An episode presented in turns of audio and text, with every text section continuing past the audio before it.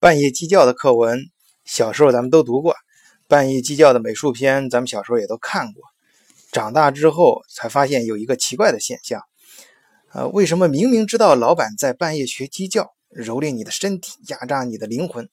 可是为什么还是对有些企业像飞蛾扑火一样趋之若鹜呢？究竟什么样的企业会受到打工族如此的追捧和欢迎？我认为，企业应该从三个方面下功夫：一是企业的核心技术和服务；二是公共关系；三是内部架构的管理。这三个方面具体的应该怎么做呢？欢迎收听晚醉最新评论节目，以德国视角最说欧洲，跟你聊聊欧洲有意思的资讯和事情。最近，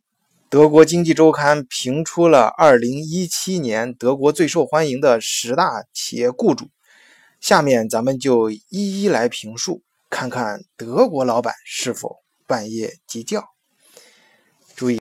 呃，注意这里说的德国企业是指的在德国的所有企业，也包括非德资的外国企业。好，我们首先看第十名，Volkswagen。啊，就是大众。大众呢，我最想聊的是它有两点：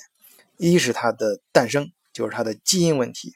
二是它如何面对危机的，啊，就是它的成长问题。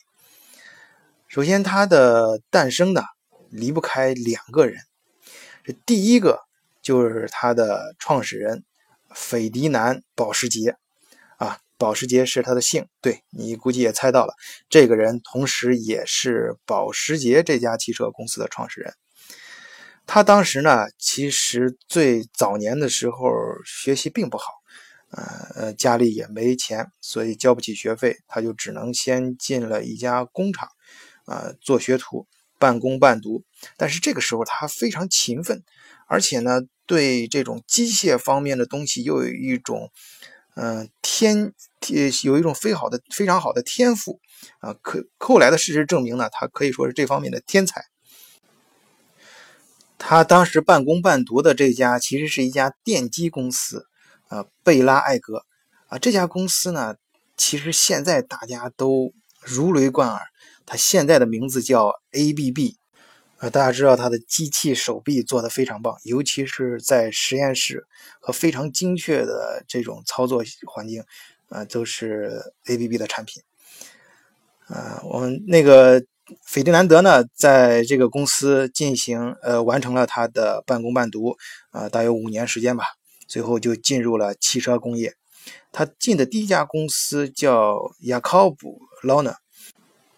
在这家公司供职的时候呢，他发明了一种，呃，用电池驱动马达的汽车，啊，呃，确切的说，当时是说电瓶啊，用电瓶来驱动，啊，并且在一九零零年巴黎博览会上展出，当时的时速呢就能达到十四公里，充电可以跑五十公里，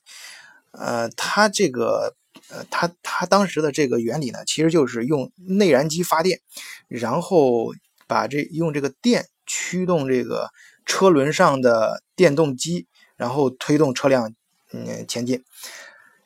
在现在咱们都非常流行的各种电动汽车，最特别是很流行的这种混合动力汽车，其实在本质上和一百多年前这个斐迪南德发明的没有什么本质性的区别啊。这个就可以可见他这个人他在这方面的天才之处。因此呢，呃，斐迪南德在业内就小有名气了啊。他在一九零五年也获得了奥地利汽车工程师协会的保定奖，啊，是一个非常重要的奖项啊。这个随后呢，他就进入了戴姆勒啊，他具体的从戴姆勒奥地利啊的一个设计师，然后逐渐的变为呃，逐渐变后来变为呃，在德国斯图加特。啊，呃，戴姆勒总部任任这个技术总监啊，中间一步步的呢，我们就不细说了啊。以后呃，我们在另外的节目里面还可以专门谈这个人。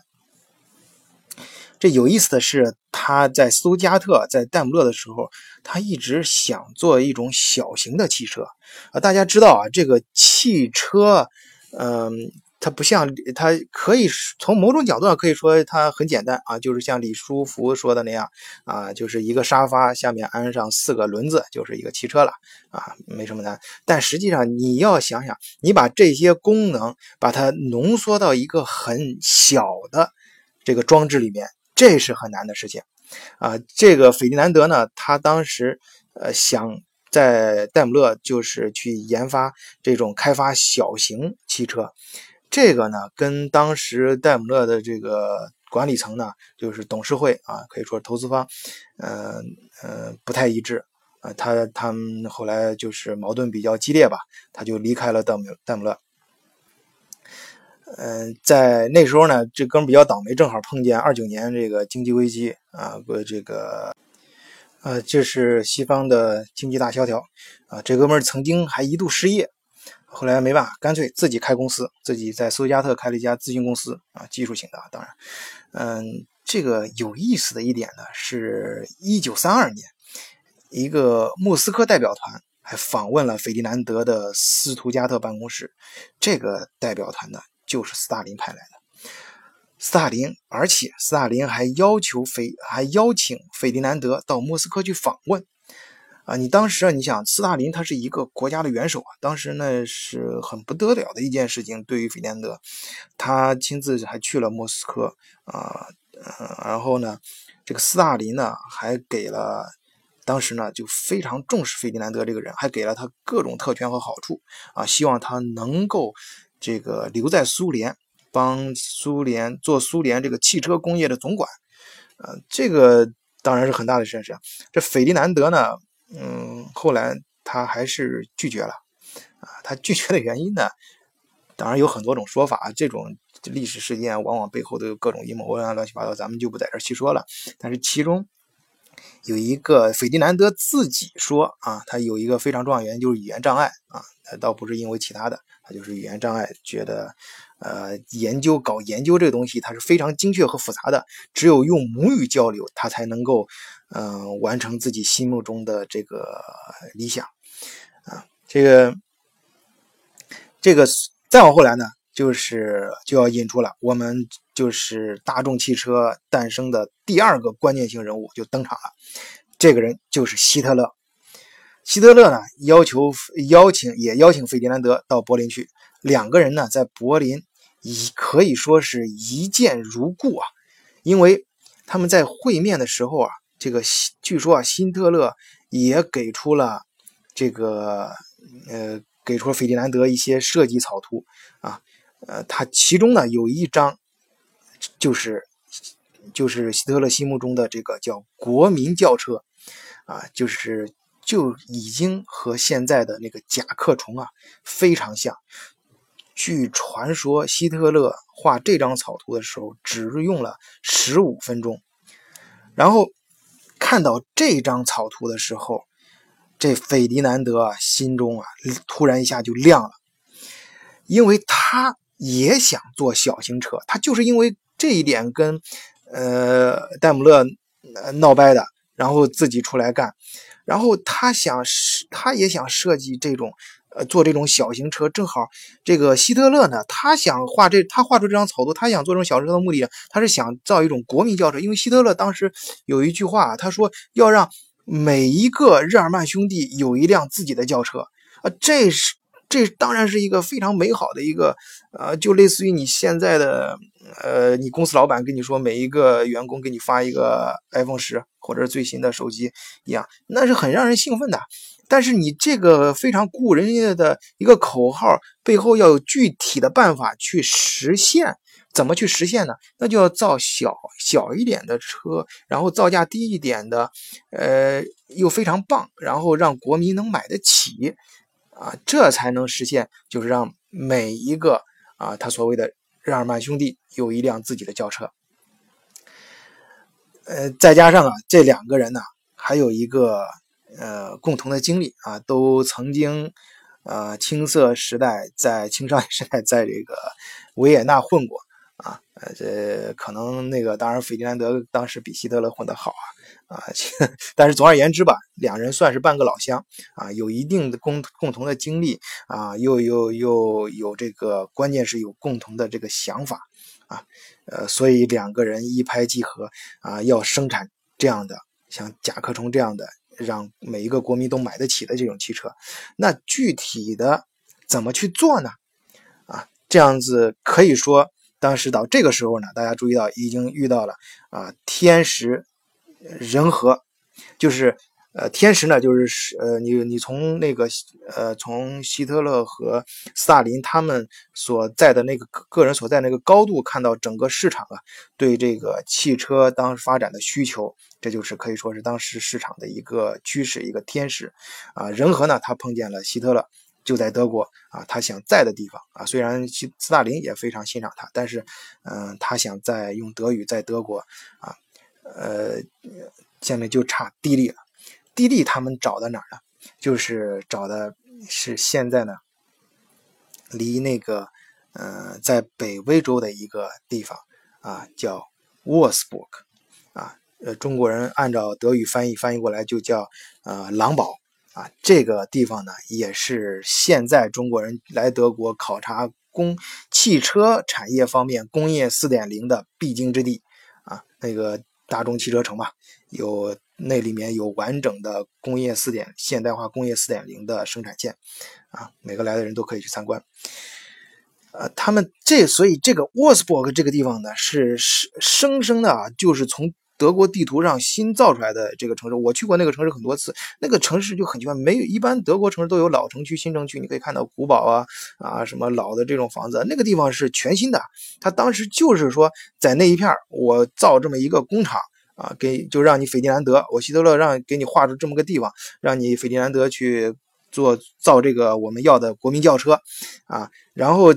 呃，配着它这个工厂呢，还有什么像家属院啊，什么配套的这种呃设施啊，呃，关于工人的这种呃安排啊，整个一系列，所以他那个地方呢，沃尔斯伯克这个狼堡这个地方呢，就是呃跟就是呃因为大众从德国地图上生生造出来的一个新城市，所以它那个地方的城市其实建筑呢也是非常的现代化啊，就是去的时候这些方面，所以说呢。这个希特勒呢，是在德国地图上啊，这个北部平原啊，在一条美丽的小河旁边，给你画了一片地啊，就根据你的需要，咱们生造这个城市，以这个城市的一切都为了你这个能够造出国民汽车来服务啊，所以说，那你这个地利可以说是，呃，是量身定造啊，那就没有比这更好的地利了啊，所以大家就可以听出来了。呃，这个大众汽车的诞生，那是占据了天时地利人和啊。结果他做的怎么样呢？啊，斐迪南德这哥们儿还是比较比较比较很很很靠谱的啊，这是个这方面的天才啊，确实造出来了甲壳虫汽车。啊，这个我在这个嗯这个音频配套的这个文字材料里面也给大家放出来一些图片啊，就是可以看到当时造出来的甲壳虫汽车。我去过那地方，我自己也拍专门拍过那个照片，从正面和侧面啊，你们你特别是你如果是从这侧面看的时候，你把它是就是再切的再锐利一些，后面和和前面切的再狠一些，然后再稍微压扁一点，你看看像不像？那个现代保时捷911就是最历史上保时捷最经典的那款跑跑跑车啊，然后他当时你想当时用造出来这个已经很不错，而且正面看啊，它那个造型感非常强啊，可以有一种很就是稍微带点那种邪恶，但是又非常有点科幻的那种感觉啊，又很有神秘的那种哥特式的。啊，那种啊，当然我说的 不是很好，就是大家这个东西就是图片，大家自己，这是我完全是我个人的一个看法。你们每个人去看的时候，相信都会有自己的感觉。总而言之，它造出来的这个甲壳虫啊，是呃不管是市场还是当时的功能啊，都都证明了这是一款非常。非常不错，非常受欢迎的产品啊！这就是我们刚才提到的，你这个企业呀，你想让你的企业受欢迎，首先你的产品要受欢迎，就是你的产品受呃受呃受当时的政府的欢迎、市场的欢迎和用户的欢迎啊。这个下面我们就来再谈一谈我对这个汽车厂感兴趣的第二点啊，这个大众汽大众汽车呢，它大家都知道，在嗯前两年，就是一五年的时候，发生一个呃它的排放门事件啊，就是在美国呢，呃它它的汽车尾气不达标，但是它在汽车上自己安装了一个欺骗性的软件。啊，然后让他可以在路上跑。那这样子的话，这个美国后来查出来这个事情，但传说是美国早就知道啊。这这这有有很多其他的传说，啊，但是总而言之，但事实呃，不管传说是什么，但事实上是美国在呃在在二一呃一五年的时候发出来，就是呃就把这个事情给公开，然后是要求罚款是多少呢？一百八十亿美金。啊，几乎就是说让，而且他这个他这个罚款的范围呢，包括了，呃，这个二零一四年到二零一五年德国大众在其美国市场上发布的，啊，像呃呃捷捷达啊，国内叫速速腾啊，还有高尔夫、甲壳虫、奥迪 A 三啊，嗯，包括这个一五年生产的帕萨特啊，这就是他这两年所有在。这个美国市场上生产的车了啊，一共有四十八点二万辆啊。这个罚金，这个四一百八十亿是美金是一个什么概念呢？就是我给大家做一个参考对比，就是呃，那是一五年的事，然后二零一四年那是大众历史上盈利，就是营业利润呢最好的一年，才只有一百二十七亿欧元啊，基本上就是。比他盈利最好的那年，呃的盈利罚罚款还要多，啊，一百八十亿美金。呃，遇到这个事情怎么办呢？那个大众汽车呢，他他当时呢，就是直接他的董事会主席，就叫马丁温特克温特克恩啊，这个人呢，就在九月二十三号直接宣布辞职了。这哥们儿还挺委屈，说我虽然不知道我犯了什么错误，但是为了企业更好的发展啊，我就先退了。啊，当然，你你注意啊，他这个用词肯定是他们的公关部门给他提前预设好的，也就是说，这个这个呃，反映了他们是怎么去去那个应对这种危机的。就是他首先他不会说从自己他技技术本身去承认我的问题，就是他他会。呃，模糊化啊，就这个事情，其实咱们中国中国的大大众的用户并不陌生啊。大众在中国呃发生了很多这个也是技术方面的故障问题，他他每次他也不断的召回，也给你改车，但是他从来不会去承认就是自己的这这是他设计方面的问题，也就是说他不会承认他的基因问题，但是。但是他会不停的去改，非常积极，而且反应很很很灵敏，啊，而且在内部呢也会做出相应非常积极的调整。你像他整个董事会的主席他就辞职了，他这个动作就是就是嗯对你美国有一个交交交代嘛。当然他这个关于这个他受到的罚款的付出呢，他不仅是他们嗯他身上交出这么多钱的问题啊，他对整个。德国这个汽车行业的影响也是非常大的，呃，你就排放门事件之后，你像德国戴姆勒、宝马等这些有名的车企呢，他们的股价都是纷纷下挫。这个甚至甚至因为德国这个车企在全世界车企中的地位，大家也是很清楚的。那它对整个呃整个全世界的这个汽车行业的影响也是非常大的。所以说他们。这个大众啊，它发展到这个地步啊，大家就可以看到，他们对他们公共关系呢，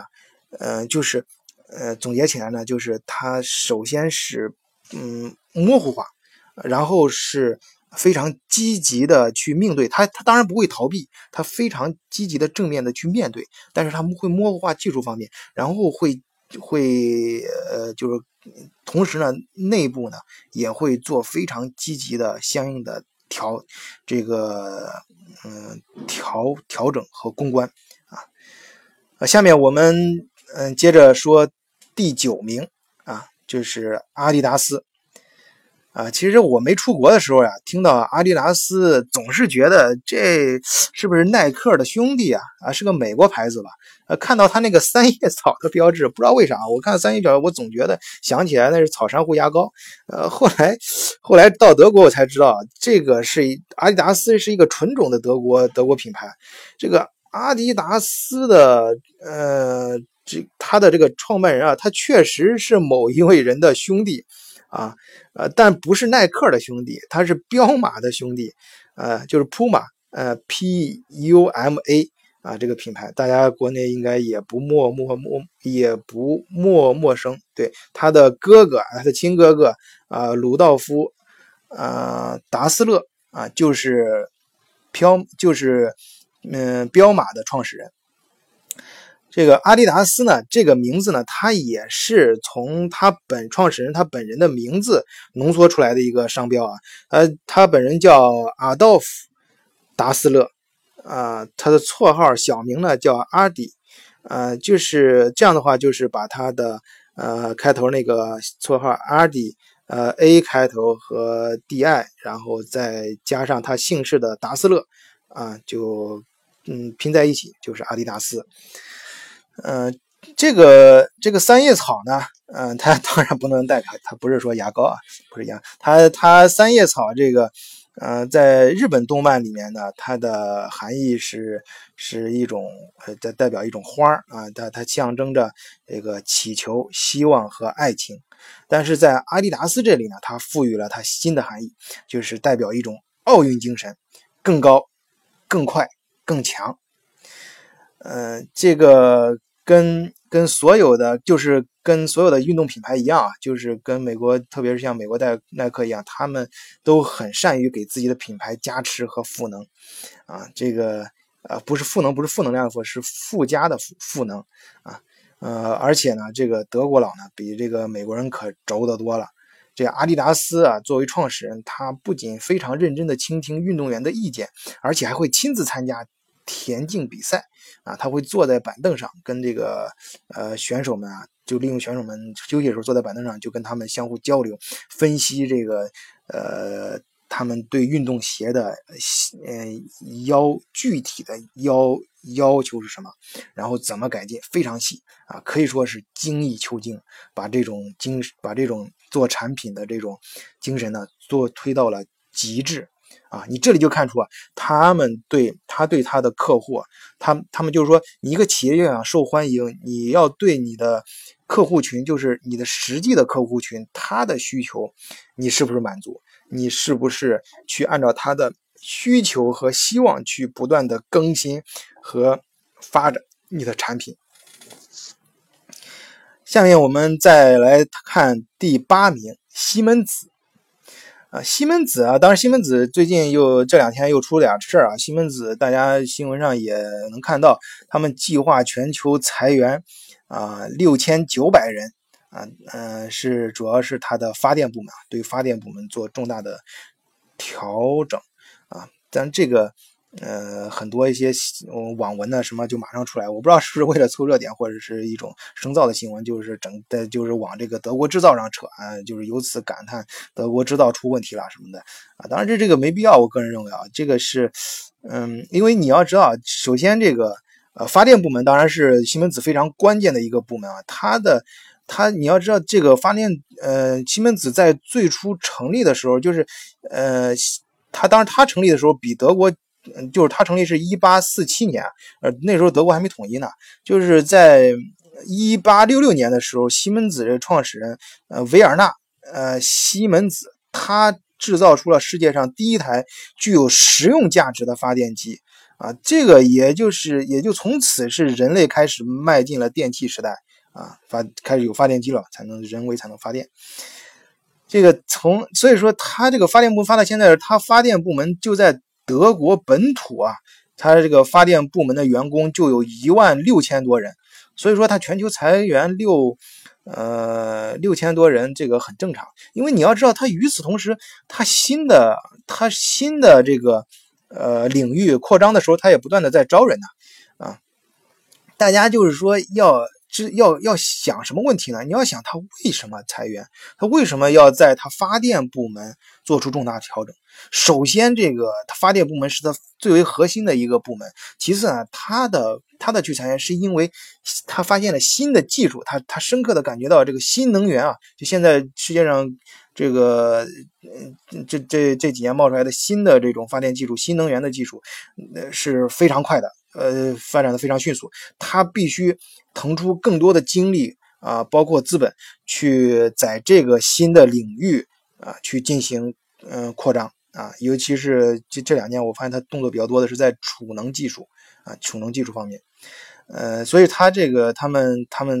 西门子是怎么说呢？西门子说，呃，所以西门子对这件事，对他们裁员这件事的解释是，是为了确保我们在发电技术啊。在这个呃发电机和大型电机领域的专业技术上保持长期的竞争力啊，裁员是必要的措施啊。注意，这个裁员其实我个人理解更多的是调整，是对内部架构和内部管理的调整。也就是说，你一个企业要想受起受。呃，受到这个市场的欢迎啊，受到这个打工族的欢迎，它正好是从上一个点，就我谈的上一个点是逻辑推过来的。你要不断的去去改新革新你的产品，你要对于整个西门子这么大规模的企业来说，你要去迎合市场，呃，不是说是迎合，就是看到市场和技术、人类技术发展的趋势，然后。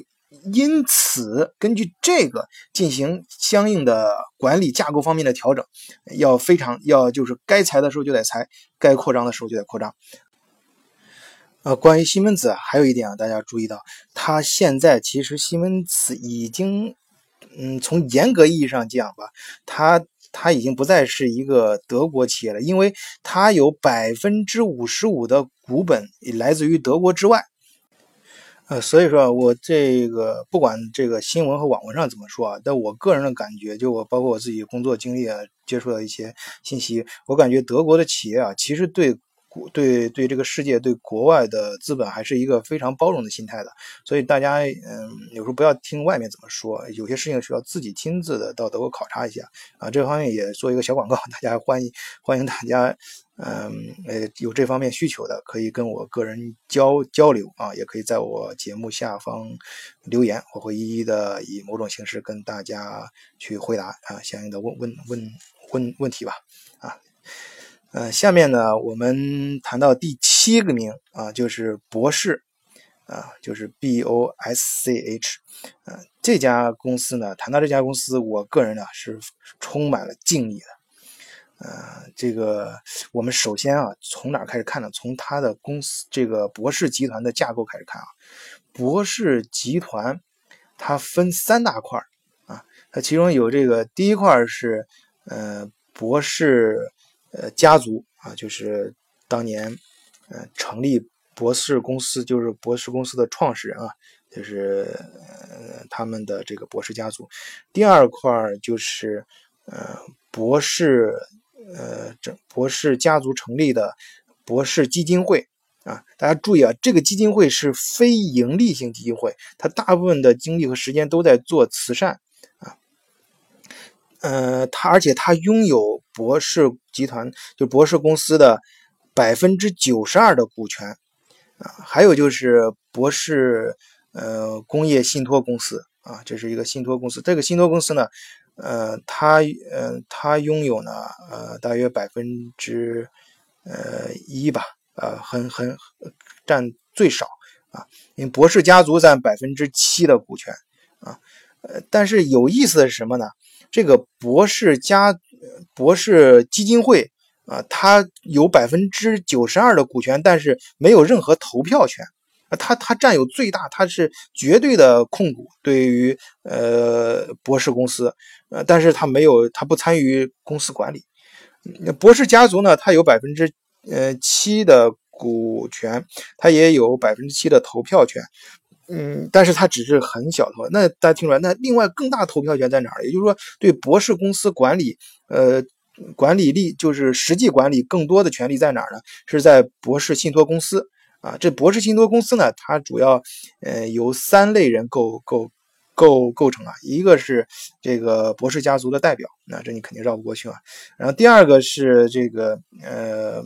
业内的很有名的一些。嗯嗯，就是整个这个，他们认为他们所要经历的这个行业非常有名，有有有有发言权的这些人啊，他们非常相信他们这些这些专家。然后还有一部分很重要的一部分就是博士公司的管理层啊，管理层的一些代表。我们从这个架构里面，为什么我说非常尊敬的对这个企业，就是他他的这个他的这个绝对控股，也就是说这个企业基本上是绝对控股的，是一家。非盈利性的机构，他的他也就是说，他这个企业挣的大部分钱是用来给社会谋福利的啊，是做公益的啊。这种人家不是说嘴上说的，也不是像现在有些其他的那些呃企业家一样群众，人家实实在在的在这个从你这企业架构上啊就规定了，就通过这种企业，你人摆在这儿，你一看这架构，他就只能干这个事儿啊。他控股的是一家非盈利性。基金会，这基金会那就是做慈善的啊，但是这个基金会又不参与企业管理啊，这就是非常我不知道怎么去形容这样一个稳定的关系啊。这三者之间啊，它是三者之间很微妙的关系，大家没事可以琢磨琢磨啊。这可以说，嗯，我们近似的吧，看成三权分立啊，这种一个一个非呃，它的架构非常呃，这关于博士的产品呢？我就不说了，可以，呃，它的产品就是强到什么地步呢？啊，这么说吧，就大家要知道，这个汽车工业，我们就拿汽车工业来说，汽车工业都知道很多汽车工业的电子元器件啊，什么电子的这个呃一些。中中间产品啊，都是西门子造的，但是它的背后呢，就是给这些汽车生产零部件的零部件的最原始的那个，也就是利润最高的那一块是谁造的？都是出自于博士。有多少呢？就全人就一个，就有一种说法吧，就是全世界百分之五十以上的这种汽车，就是有名能叫得上名的这种有名的汽车的元器件，都是出自于博士公司。啊，你可想他他这个技术的呃力量有多强了啊！我们再来看第六名是汉莎，汉莎呢是欧洲最大的航空公司，呃，它也是用德国国旗标识的一家航空公司，而且汉莎公司呢，它是首家提供机上宽带互联网接入的航空公司啊！你可以想象，它对于客户。啊，这种满足客户的需求，这种尝试啊，这种勇敢的这种尝试，嗯，那这个呃，汉莎呢，它当然我一想到汉莎，其实其实我自己在，由于我自己工作人员经常坐飞机到中国来回，嗯，中间呃体现过不同的航空公司，我当然我自己个人啊，这不是吹，也不是做广告，我自己就觉得最满意的啊，真的是汉汉汉莎，就是做汉莎的时候感个人感觉是。嗯，综合来说最舒服的，嗯，但是我但是我提到汉莎为什么不太舒服呢？因为我一想到汉莎就想到那个德国之翼，就是那个 Germanwings，就是它是汉莎的一家下属公司，在一五年的时候发生了一次惨案，嗯，就是带着嗯这个呃就是德国的些学生从呃西班牙吧，好像飞飞回来的时候就是。撞那个飞行员自己开着飞机撞到山山上了，这种事情是它的可怕就在于它根本没法预测，而且没有任何征兆，也没有什么逻辑，呃，那就更不可控啊！发生的时候，呃，所以说我提到这个汉莎的时候，总会想到这件事儿啊，也我也不想说太多关于这家公司。啊，我们接着看第五名，呃，戴姆勒、克莱斯勒、奔驰。啊，提到这个公司啊，大家都可，我总会想起这个历史，就是上学的时候，中学历史课本上那个昏暗不清的那个三轮车，像三轮车一样的那个照片，那里面坐的那人呢，我记得可清楚，当时经常背嘛，叫卡尔本茨啊。对，这个卡尔本茨就是全世界发明汽车的那个人，他也是奔驰汽车的创始人啊。就从这一点上来讲啊，你就可以想象这个奔驰汽车在呃全世界这个汽车中的。呃，位位位置了，啊，就是呃，就是民间啊，大家传说就是经常说，就是坐奔驰开宝马，就是老板一般都要坐奔驰，为什么呢？因为奔驰非常稳啊，它的车型，它的技术非常稳，它的车型也是给人的感觉很大气、很稳。它的为什么它稳？就是传说是二战的时候，它给那个它是造坦克出身的啊，给那个，所以它的底盘造的非常的扎实。嗯，呃，那个第四名呢，就是谷歌。啊，谷歌是谷歌，这不是一家德国企业啊，它是美国的。它在德国这种市场，就竞争这么激烈市场，能够生根开花，那绝对不容易。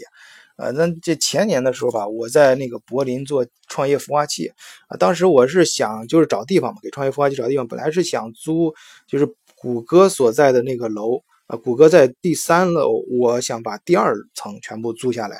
但是我去考察了之后，我就觉得那楼太老了。啊，就改造起来太麻烦，所以我就放弃了。后来在离它不远的地方，在一个比较现代化的楼里面去租了一层。但是那个，呃，但是当时呢，后来我就想，这个谷歌人家就愿意做，人家就愿意改造。而且后来我，你发现没，谷歌它它每天的就是那个谷歌搜索条上面那个图案啊，每天都在变化。它而且这个变化很有特，它都是在一个很老的。就是大家很老的一个科技概念下，或者很老的一个呃，你根深已经有的一个这样子一个主题下，它它变新创新，呃，就是说他把这个老在老的这个框架下这个创新，在老的或者老的这个概念下创新的这种这一点，我是引起了我的注意，我对这个非常感兴趣啊，而非常新奇。就从这一点上讲，我觉得这。这公司绝对虽然大，但是绝对勤奋啊！你想，他每天都等于每天在设计一个新的一个图案，每天在更新一个新的，而且都是这种在一个原有的老的基础上，啊，老的一个概念下造出一个新的，大家一看就既熟悉又新奇啊，既亲既有科技感又非常亲亲切啊！这就是谷歌，我觉得人家能做到这种感觉，这就是他受欢迎的。啊，就我个人认为一个重要的一个点。第三名啊，就是奥迪啊，奥迪啊，这个在德国就是在德国待的年的时间长的人听到这词儿可能就笑了，因为呃，就是早些年来德国的那时候还是施罗德当政，施罗德就被称为奥迪总理。他为啥称为奥迪总？倒不是因为他跟奥迪这个车厂有啥关系，他是因为那个奥迪标志是四个环嘛，那个施罗德结过四次婚。啊，就称他是奥迪总理，啊，但是那个，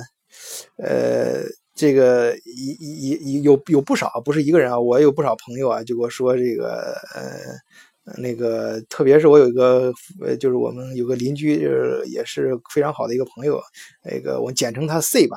呃，老 C 呢，他这个哥们呢，他就跟我说，在来，他有很经典，就就是来德国的男生心里都有一个奥迪梦。啊，就是因为德国那个奥迪，它确实做的科技感非常强。你大家去那个德国参加德国会展的时候，最喜欢就是排队啊，你当时都会都最喜欢去的一个展厅就是奥迪。奥迪往往它都会在中间搭一个白色的一个专门它单独的一个建筑物，嗯，做奥迪展展厅，里面做的很炫啊，有的时候甚至要排队才能才能进。嗯，这个所以这个。呃，它所以它车型啊，它它不仅是车型做的炫，而且做的，嗯，它里面就给人科技感非常强。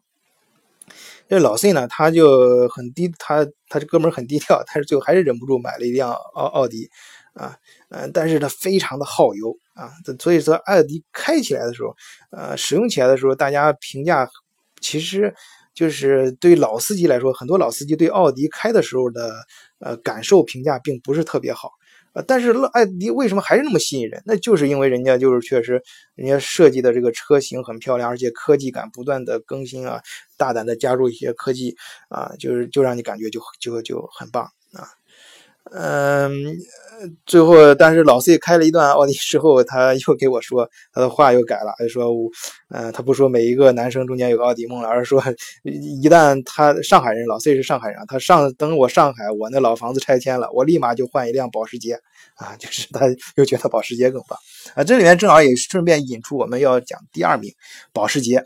保时捷就是上面斐迪南。那个斐斐迪南保时捷他创他创建的另外一家公司啊，他当这个人很厉害，他创了等于他创了两件两个公司啊，一个是保时捷啊这家汽车厂，另外一个就前面讲的大众啊，当然都跟另外一个人呃希特勒分不开啊，他们俩真是一个很完美的搭搭档啊，当然加引号的啊，这个对希特勒没有任何正面，是抛开希特勒另外的邪恶的一面不说，我们就说这个呃公司啊，对于帮助德国的汽车工业这方面来说的。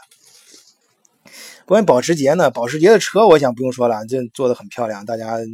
嗯有钱都想开。但是保时捷的，呃，我想说保时捷这个车标。就是它的这个呃标志很很有意思，它是盾牌型的啊。我听过很多节目和说那个要想你的商标啊要想做的非常酷，就最好做成那种盾牌的形状，就像那个欧洲老家族的徽章一样啊。这个徽章啊其实是什么？其实是那个苏加特他那个市的徽章。也是这个，他直接人家就用当地城市的那个徽章作为他公司的标志，啊，他在这个徽章，当然还有一种说法，就是他说这个徽章怎么形成的呢？当然他是进行一定改动啊，就是说，呃，当年啊，就是一九五二年的时候，在美国有一个这纽约这个美国当地的这个经销商。啊，他这个经销商呢，他们跟他他们他在一家餐馆，就是在纽约一家餐馆，跟他们呃总部过来的人在聊天的时候，随手在餐巾纸上画出来的啊。这个当然是一种呃传说啊，呃嗯，但但不管怎么说，这个这个车标，我觉得一看就很酷啊，而且他这个车名啊，翻译保时捷啊，这名一听啊就很高端。啊，这个当然说到翻译啊，就是呃，德国车都很会做广告啊。他们就从名字到中国之后，他都改了。你像宝马啊、保时捷啊、奔驰，这名字一听啊，就就就你就有就觉得这车就很棒啊。这呃，往后呢，我们再来谈，就谈到第一名了，就是二零一七年，呃，排名第一就是最受欢迎企业十大最受欢迎企业里面排名第一的就是宝马啊。B M V 啊，提到 B M V，大家肯定会想到电影那个那个石疯狂的石头里面啊，嗯，BMW 啊，正好别摸我，这个中国人翻译成别摸我啊，就很牛啊，你不要摸我啊。但是他就是无论是那个疯狂石头里面的台词，还是啊，大家就是前几年可能年龄嗯，现在最新的人可能不知道，我们那个看疯狂，我们。稍微，呃，我们八零后呢，至少都知道那时候流行，社会上流行，是吧？叫做呃什么宁宁宁坐自行车上呃哭也不，呃不是宁坐什么车里面笑也不坐在自行车上哭啊，这个不不不要不要推崇这句话啊。但是，呃，但是就说明这个人家宝马不管怎么样很会做广告啊，他不管是跟你呃在社会上通过一种电影啊，或者是听过这种什么样的一个说法，让你觉得嗯这个。就是呃，让让你总有一种想买他车的冲动啊！注意啊，这种这他他会营造一种冲动，就是说你觉你你会抛开其他的因素，就认为他车好啊。不管是从哪个切入点去切入你的头脑，它的概念，它的广告是怎么植入你大脑的？但是你最后会产生一个效果，就是你想买他的车啊，你就觉得他车好啊。而你想买他的车，不是因为其他，就是因为他的车好，你知道吧？产品好啊。这个这个，所以说它的这宝马，我自己 我开也开过一件租车，但我个人其实不是特别喜欢开，但是我有时候可能办事儿上会租车，会租租到宝马开。呃，开的时候感觉它那个操控性确实是没得说，特别好，好到什么地步呢？好到这个。呃，就是车头啊，你稍微一动就太灵敏了，有时候经常会摆摆来摆去啊。就是，当然这我自己开车可能技术不是特别高啊，这呃，但是大家呢对它操控性的把它比喻为地面上的战斗机啊，地面上的飞机啊。其实据说这哥们儿也确实是造飞机发动机起起起家的，宝马啊，这个。嗯，说实话呢，但是我我我呢对这个名字确实是不太喜欢。嗯，但是但是这个宝马呢，人家就是突出的这种操控性、这种精确感啊。不，所以宝马在企业管理上，它也有一句名言，它就是说，让每一个人都要清楚自己的任务，并且知道自己的方向，这样子整个公司的目标才能够一致啊。这样你你你去体会吧，体会他这句话，他就他就说让呃在公司架构的时候，让每个人啊，这就是我刚才说到的内部管理第三点啊。然后回到我们谈完这十个企业，我们回到这个最初我提的这个三个观点，就是企业的核心技术和服务，呃和公第二个公共管公共关系管理，第三个内部架构的管理啊，这个。第一个是你的，你首先你的所有的一切要要要要知道，你这个企业诞生是为啥的？是为人类为市场造更好的东西，提供更好的服务，这一点永远不能变，这是核心。然后为此呢，你要你的公共关系呢，你要处理好，要出要要要一种友好。什么叫友好？就是说你的接口，你的反应要灵敏，而且你要多接口，能够跟这个企业市场能接得上趟，不是隔绝的啊。然后再。在这个在前量的这个基础上，你这个内部的管理和架构是要根据市场的需要啊，呃，不能够就是尽量，应该说尽量吧，尽量不要受到资本的干预啊，要让每一个人明确自己的任务和方向，然后你这个，呃，这个整个这个企业呢，才能够非常扎实的做好企业形象和你的企业文化，自然而然的水到渠成的就出来了啊，呃，好了。谢谢大家啊！今天的节目就到这里，再见。